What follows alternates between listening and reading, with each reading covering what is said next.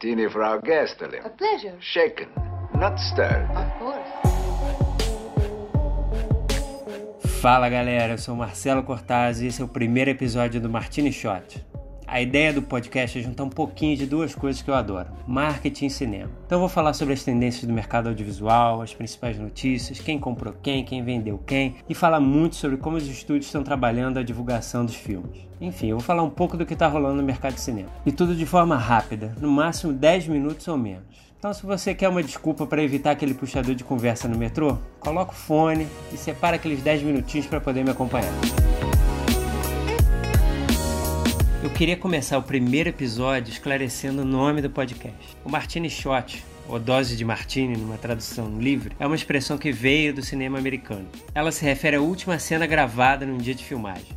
Porque o que viria depois dessa última cena não sairia do vidro de uma lente, e sim do vidro de um copo de martini.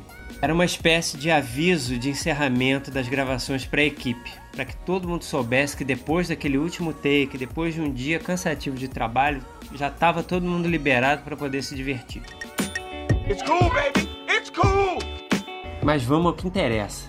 Nesse primeiro episódio, eu queria falar um pouquinho do lançamento do Disney Plus, o serviço de streaming do Mickey. Como o mercado viu esse lançamento, incluindo a Netflix, claro, quais os principais produtos que a plataforma está apostando e que impacto isso vai ter nessa guerra pela nossa atenção e, claro, pelo nosso dinheiro.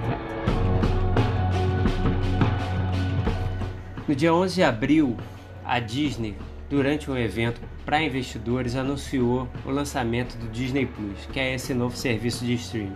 Não chega a ser uma novidade porque em 2017 a empresa já tinha anunciado que já trabalhava num projeto, já sondava como eles iriam entrar nesse mercado. Claro, bastou eles dizerem que estavam sondando ainda para gerar rumores intermináveis de como uma empresa do tamanho da Disney, sendo dona de propriedades tão importantes, é, como, como, é que, como é que isso impactaria nesse mercado de streaming? Já que é uma guerra diária, cada dia aparece um, um, serviço novo, cada dia um serviço junta com outro, cada dia tem uma coisa nova. Como é que uma marca como a Disney iria impactar esse mercado?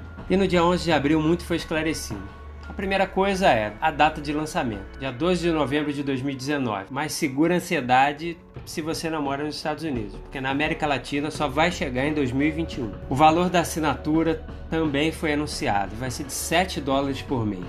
É claro que isso é um preço de entrada e para competir pesado com a Netflix, que tem, por exemplo, o pacote mais barato custando 13 dólares, ou seja, quase o dobro. Então os caras estão entrando com o pé na porta mesmo para chamar a audiência. E dentro do catálogo da Disney Plus, além dos filmes da Disney, claro, vão entrar propriedades da Marvel, da Pixar e Star Wars. Mas o que muita gente vem levantando nesses últimos dias depois do lançamento é que o serviço, o Disney Plus, ele pode canibalizar outras fontes de renda da empresa, como conteúdos já disponíveis em outras plataformas.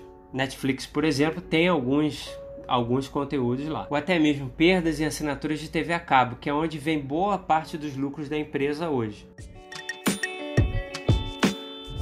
Nos Estados Unidos é cada vez maior o número de pessoas que deixam de pagar os serviços TV a cabo ou de satélite para poder migrar para o serviço de streaming, que além de, de serem mais baratos, eles não dependem de venda de pacote ou de compras.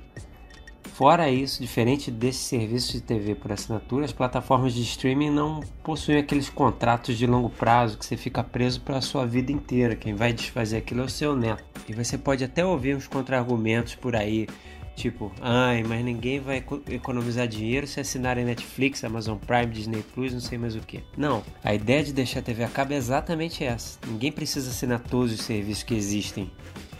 Se o serviço X não é mais relevante para você, é muito mais fácil de deixar a assinatura dele. Outras dúvidas que ficam no ar, né, que estão sendo levantadas aí pelos veículos, é, pela imprensa, como é que ficam os outros serviços de streaming da empresa, como o Hulu e a ESPN? É, já foi dito, né? Já apareceram alguns rumores, rumores novamente, de que vai tudo convergir para essa nova plataforma, mas nenhum detalhe foi dado, nenhuma, nenhuma, nenhum esclarecimento foi dado para a imprensa. O que a gente sabe é que, novamente, são rumores, é que tudo deve convergir para essa nova plataforma. Só que ninguém sabe como é que vai ser feito. Se vai ser fácil, se os clientes do Hulu, por exemplo, vão poder migrar diretamente para o Disney Plus, está um pouco confuso.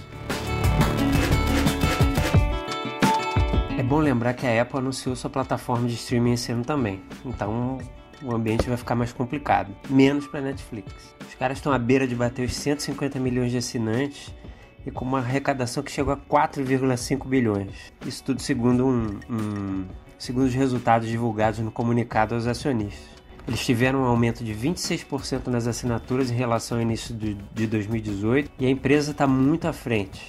E nesse mesmo comunicado eles ainda dizem que estão animados para competir com esses novos entrantes. Que moral, hein? Para fechar cada episódio do podcast, nesse último segmento eu vou dar dicas de coisas, de conteúdo que eu esbarrei, que eu procurei, que me enviaram, tudo, tudo que eu vi durante a semana. E quem quiser enviar dicas para eu passar aqui é muito bem-vindo. É claro que eu vou, vou passar a dica com o devido crédito. Mês passado teve o South by Southwest, aquele mega festival de criatividade e inovação. No canal do YouTube do evento tem um monte de palestras com milhões de temas diferentes, um milhão de coisas para você ver. É, chega a ser pior que o TED Talks, porque tem muita coisa para ver e a gente não sabe onde. Eu não sei, às vezes eu não sei nem por onde começar.